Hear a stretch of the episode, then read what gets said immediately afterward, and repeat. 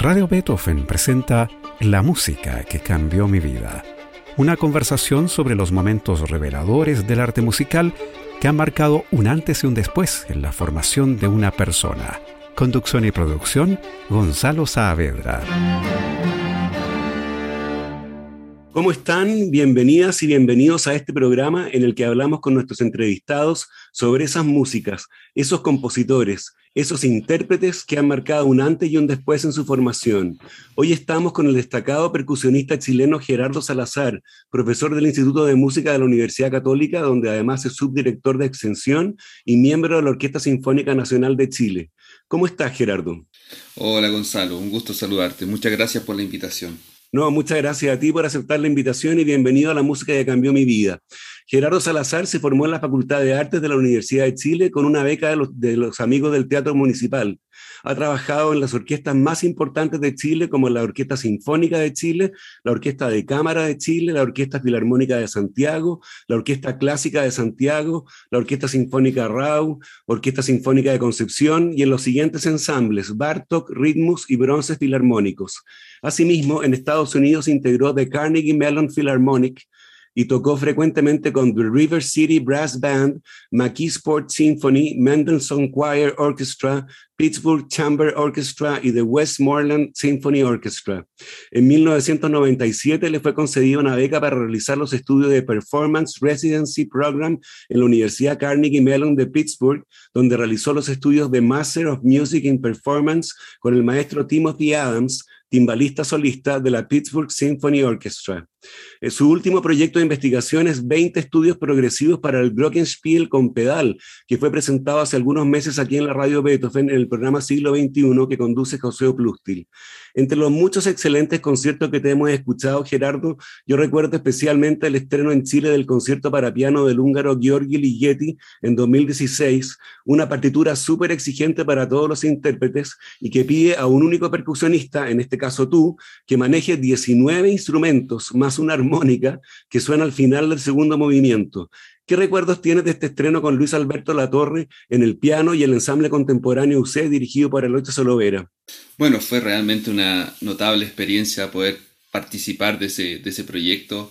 Eh, era un estreno en Chile y bueno, abordar la, partitura en general, eh, adentrarse en el conocimiento respecto a la estética del compositor y sobre todo la orgánica, cómo fue concebido el, grupo de instrumentos para que un percusionista pudiese participar de la, digamos, del, concierto para piano, ¿no? Pero que pudiese participar realmente eh, fue un lindo desafío eh, en la estructura de un percusionista, como sabrás, uno tiene que idear eh, de manera ecuánime la distribución de cada instrumento para que el desplazamiento de ese propio percusionista pueda ser de manera muy cómoda. Así que hubo que eh, idear un, set bastante, digamos, práctico para que fuera ejecutable de manera cómoda esa notable obra. Y el resultado fue magnífico, desde luego. Oye, tú como primera obra para este programa elegiste el largo del concierto para clavecín número 5 en Fa menor, catálogo de las obras de Bach 1056, una obra de 1738 o 1739, pero en un arreglo para dos marimbas y orquesta. Se trata de una música preciosa, sin duda, pero ¿por qué este arreglo es una de las músicas que han cambiado tu vida? Te cuento la, la historia. Resulta que la formación que yo tuve en la facultad de la, cierto? de la Universidad de Chile, la Facultad de Artes, a través de mi profesor Ramón Hurtado y la profesora Elena Corbalán, eh, partí muy, muy niño, a los nueve años. Pues a los once años me invitan a eh, tocar como solista con eh, un grupo de percusionistas, en donde el profesor Hurtado hacía arreglos y justamente me pasa esta pieza, que era el segundo movimiento, me pasa la parte solista que hacía, ¿no es cierto?, originalmente el clave, me la pasa a mí para que yo la interprete en vibráfono. Entonces, yo siendo un niño todavía, me encontré con esta sorpresa y entendí que, bueno, mi profesor trabajaba mucho con repertorio de adaptación, o sea, hacía transcripciones y las adaptaba para los, instrumentos de percusión.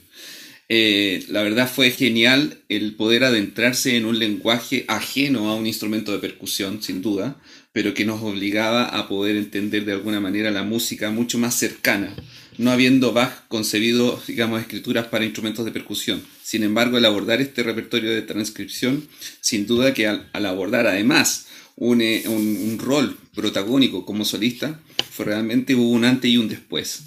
Eh, recuerdo maravillosamente ese segundo movimiento, además que es, muy, es, una, ¿no es, cierto? Es, un, es un largo, es una especie de adagio, en donde uh, se gesticulan las melodías con el acompañamiento en esos estacatos que van de las cuerdas, etc.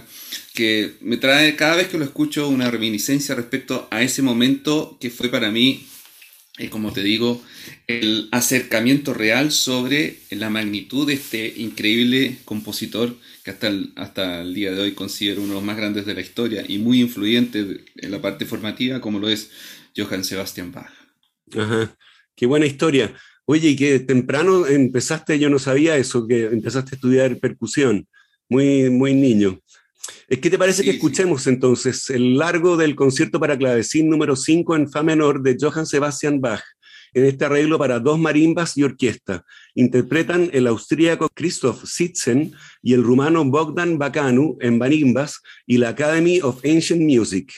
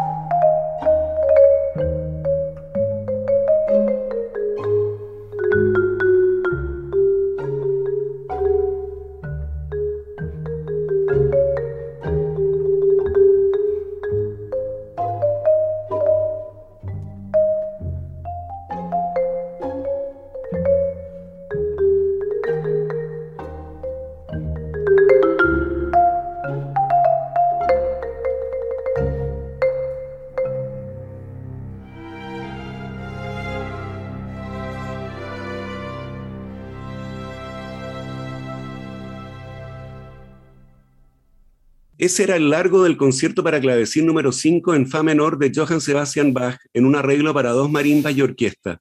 Interpretaban Christoph Sitzen y Bogdan Bacanu en marimbas y la Academy of Ancient Music. Estamos con el destacado percusionista y profesor Gerardo Salazar en la música que cambió mi vida en Radio Beethoven. Cambiamos de mundos sonoros ahora porque la siguiente obra que tú elegiste para este programa es la sonata para dos pianos y percusión de Bela Bartok. Se trata de una obra originalísima exquisita de escuchar, muy exigente para los intérpretes y que siendo que fue escrita en 1937, en algunos pasajes incluso presagia al rock, ¿no es así? Bueno, sin duda es una obra totalmente eh, magnífica desde el punto de vista estético, desde el punto de vista de los recursos como Bela Bartok eh, propone. El piano lo trata como un instrumento más de percusión y la percusión la elabora y la concibe como un instrumento no solamente, eh, digamos, del área que se percute, sino que también le da roles protagónicos melódicos en donde, eh, yo diría, inteligentemente pudo adentrarse muy bien respecto a los recursos técnicos que cada instrumento de percusión tenían para su obra. ¿Por qué digo esto? Porque Bela Bartok, en la época cuando compuso esta obra, ya estaba, ¿no cierto?, eh, viviendo en Estados Unidos, tuvo mucho acercamiento con Saul Goodman, que era el timbalista de la New York Philharmonic de ese entonces. Entonces él trabajó con el intérprete las posibilidades técnico-musicales que tenía el instrumento como el timbal para poder ponerlas en su, en su obra. Entonces la obra magistralmente construida está digamos, eh, especificada de manera muy exacta eh, el cómo los recursos técnicos pueden ponerse al servicio para poder eh, abordar con magistralidad esta, este desafío artístico. Así que yo creo que es una obra, por lo menos para el repertorio que, que es el, digamos, en el cual yo trabajo, que es la percusión, ¿no es cierto? Una obra realmente magistral y que sin duda también para el repertorio dentro de la percusión hay un antes y un después. Ajá. Yo te escuché una muy buena versión de esta obra en 2011 cuando la hiciste junto a Edith Fisher, Jorge Pepi en pianos y Carlos Vera y tú en la percusión. Cuéntanos, ¿qué desafíos tiene para el intérprete? Bueno, sin duda la conexión que debe haber entre los cuatro intérpretes, eh, eh, esa, esa complicidad, como le llamo yo, de poder entender el gesto, la respiración, es algo realmente maravilloso. Eh, la obra, al ser una obra de cámara, ¿no es cierto?, no lleva dirección, somos todos directores en ciertos momentos, en ciertos pasajes y vamos traspasando según los roles protagónicos o de acompañamiento ese, digamos, rol de ir direccionando la obra en sí. Entonces se va construyendo en base a esa sensación, a esos acuerdos también que hay, incluso esos acuerdos que yo digo de gestos, ¿no? Que no se conversan, sino que simplemente con la mirada se, se acercan esas eh, intenciones que le dan una versión específica. Cada versión que yo he escuchado, la verdad, según cada intérprete es muy distinta una de otra. Y eso es lo interesante. Y aquí quiero decir algo que, que para mí, eh, dentro de la interpretación, creo que también es algo muy relevante. Para mí, la interpretación también es un acto de creación porque el, compositor, nosotros interpretamos la obra, ¿no es cierto? Leemos esos códigos que están en la partitura, pero a la vez podemos y tenemos la oportunidad de, al interpretarlas, proponer una versión. Esto no quiero que se malinterprete, nos, ¿no es cierto? Nos, abocamos a las directrices eh, totalmente propuestas por, la, por el compositor y nosotros hacemos esa interpretación. Y ahí está esa, ese tiempo, diría yo, o ese lapsus de tiempo que permite que el, cada intérprete ponga de su concepción de música algo para poder después en conjunto eh, obtener un resultado. Por eso las versiones son muy distintas unas de otras. Si escuchamos a grandes violinistas, también vemos que una obra solista siempre se escucha de una manera distinta e interpretada, no todas suenan iguales. A eso me refiere. Estoy hablando, ¿no es cierto?, de subjetividad que es algo también muy importante dentro de cómo entendemos todos el arte. Vale, ¿qué te parece que escuchemos entonces el tercer y último movimiento marcado Allegro non troppo de la sonata para dos pianos y percusión de Bela Bartok? Interpretan Marta Argerich y Nelson Freire en pianos y Peter Sadlo y Edgar Gugais en percusión.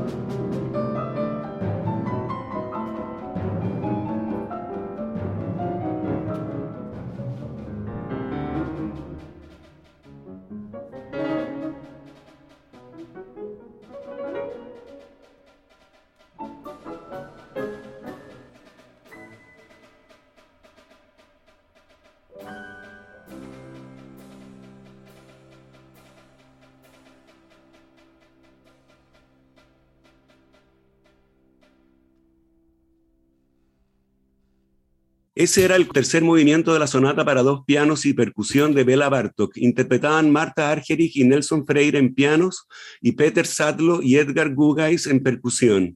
Estamos con el destacado percusionista, miembro de la Orquesta Sinfónica de Chile y profesor del Instituto de Música de la Universidad Católica, Gerardo Salazar, en la música que cambió mi vida en Radio Beethoven. La siguiente obra que tú elegiste como una de las músicas que cambiaron tu vida, Gerardo, es La consagración de la primavera de Igor Stravinsky. Entiendo que la última vez que la tocaste fue en el concierto que dirigió Helmut Reichel con la Sinfónica en 2019, en un concierto magnífico, ¿no es así? Exactamente, muy lindo recuerdo de esa última versión. Cada vez que se aborda esta obra, sí, la verdad es que es un desafío y es, muy lindo tener la oportunidad de, de, abordarla con la propuesta que trae el director según ¿no es cierto? Su, sus ideas, su, su, investigación. Porque, insisto, el tema de las versiones son muy disímiles unas de otras y por, por eso digo que el desafío en conjunción con una misma obra siempre es importante seguirlo y en ese sentido la disfrutamos mucho la última vez que, que tocamos esta, esta obra. Es que sonó magnífica, la verdad. Sonó, fue una, una gran versión de, de la de la consagración de la primavera. Oye, háblanos de esta obra que no deja igual a quien la escucha por primera vez, de su ritmo apoteósico y de las dificultades que entraña su interpretación. Bueno, eh, entendiendo el origen, ¿no es cierto? Este es un ballet ruso encargado por Diaghilev. Eh, la consagración de la primavera pasa a ser, ¿no es cierto?, uno de los repertorios importantes dentro de la conceptualidad del ballet mismo. Lo importante acá es entender que la reconfortable jerarquía de la tonalidad y, digamos, la estabilidad del ritmo dejó de ser eh, certera hasta ese entonces. El ritmo había parecido ser durante largo tiempo algo, digamos, orgánico, eh, diría yo, regular, representativo de un cierto orden, incluso social de época. Eh, si con anterioridad el ritmo era medido, en pleno siglo XX comienza a deconstruirse con mucho detalle y precisión. Por eso la obra, la consagración, es una obra que yo también diría hay un antes y un después. ¿Por qué? Porque propone estas modulaciones métricas, las métricas de compases, los compases, ¿no es cierto?, van cambiando y eso hace que ah, tanto el ritmo como también estas melodías que teníamos retóricas anteriores, donde todo era estructura, donde todo tenía un comienzo y un final, eh, a, partir de esta obra se rompe esa conceptualidad y hay una nueva propuesta. E incluso creo que Stravinsky fue un visionario porque eh, fue antecesor a los terribles sucesos que vinieron, ¿no es cierto?, después eh, históricos, ¿no?, las guerras mundiales. Eh, realmente creo que es una obra notable, magistral desde el punto de vista de su construcción, de la orquestación exquisita en la cual toda la instrumentación que propone ocupa los recursos eh, al máximo de cada, de cada, digamos, familia dentro de la obra. Eh, la percusión en sí tiene un rol también bastante protagónico. En, fin, creo que, que, es una obra magistral. Si bien es cierto, no es una obra para una persona eh, que, está acostumbrada a escuchar, ¿no es cierto?, a este repertorio más melodicista de melodías, es una obra obviamente que, rompe con esos eh, estereotipos que venían hasta esa época y creo que sin duda, y vuelvo a reafirmar, hay un antes y un después de, la historia de la música eh, con respecto a la consagración de la primavera. Claro, absolutamente. Oye, ¿qué te parece que escuchemos entonces un extracto de la segunda parte, El sacrificio, de la consagración de la primavera de Igor Stravinsky, una obra que se estrenó en 1913? Interpreta la Orquesta Sinfónica de Minneapolis, dirigida por el húngaro estadounidense Antal Dorati.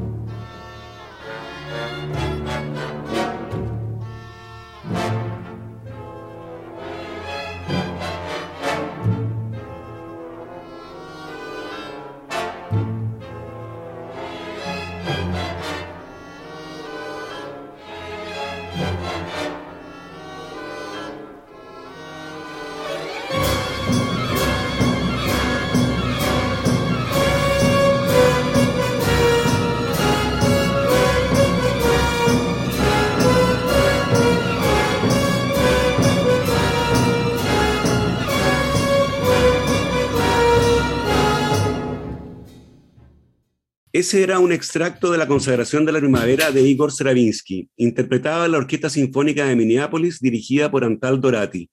Llegamos hacia el final de este programa en el que estuvimos con el destacado percusionista y profesor Gerardo Salazar. Yo te quiero agradecer, Gerardo, por haber querido participar en la música que cambió mi vida, con tu estupenda selección musical y tus comentarios que la iluminaron. Bueno, agradezco, Gonzalo, realmente la invitación, eh, la oportunidad de poder compartir, ¿no ciertas historias que, que cambiaron la vida dentro de lo que significa esta vida que estamos viviendo. Creo que tener la oportunidad de conversar, darnos el espacio y compartir es lo que estamos necesitando y feliz de poder estar, como digo, reitero, en tu programa. Así que eh, muchísimas gracias por, eh, por, darme la oportunidad de, de conversar en este magnífico programa que conduces. Oye, no, muchas gracias a ti, de verdad. Y a ustedes los dejamos convidados para una nueva versión de este programa el próximo domingo a las 13.30 horas. Recuerden que pueden escuchar este capítulo y los otros que han sido emitidos en forma de podcast en nuestro sitio web radiobetofen.cl. No se vayan de nuestra sintonía, ya viene temporada Música UC con Romina de la Sota y Sergio Díaz, que presentan conciertos del Instituto de Música de la Universidad Católica. Muy buenas tardes. Radio Beethoven presentó La música que cambió mi vida, una conversación sobre los momentos reveladores del arte musical que han marcado un antes y un después en la formación de una persona. Conducción y producción, Gonzalo Saavedra.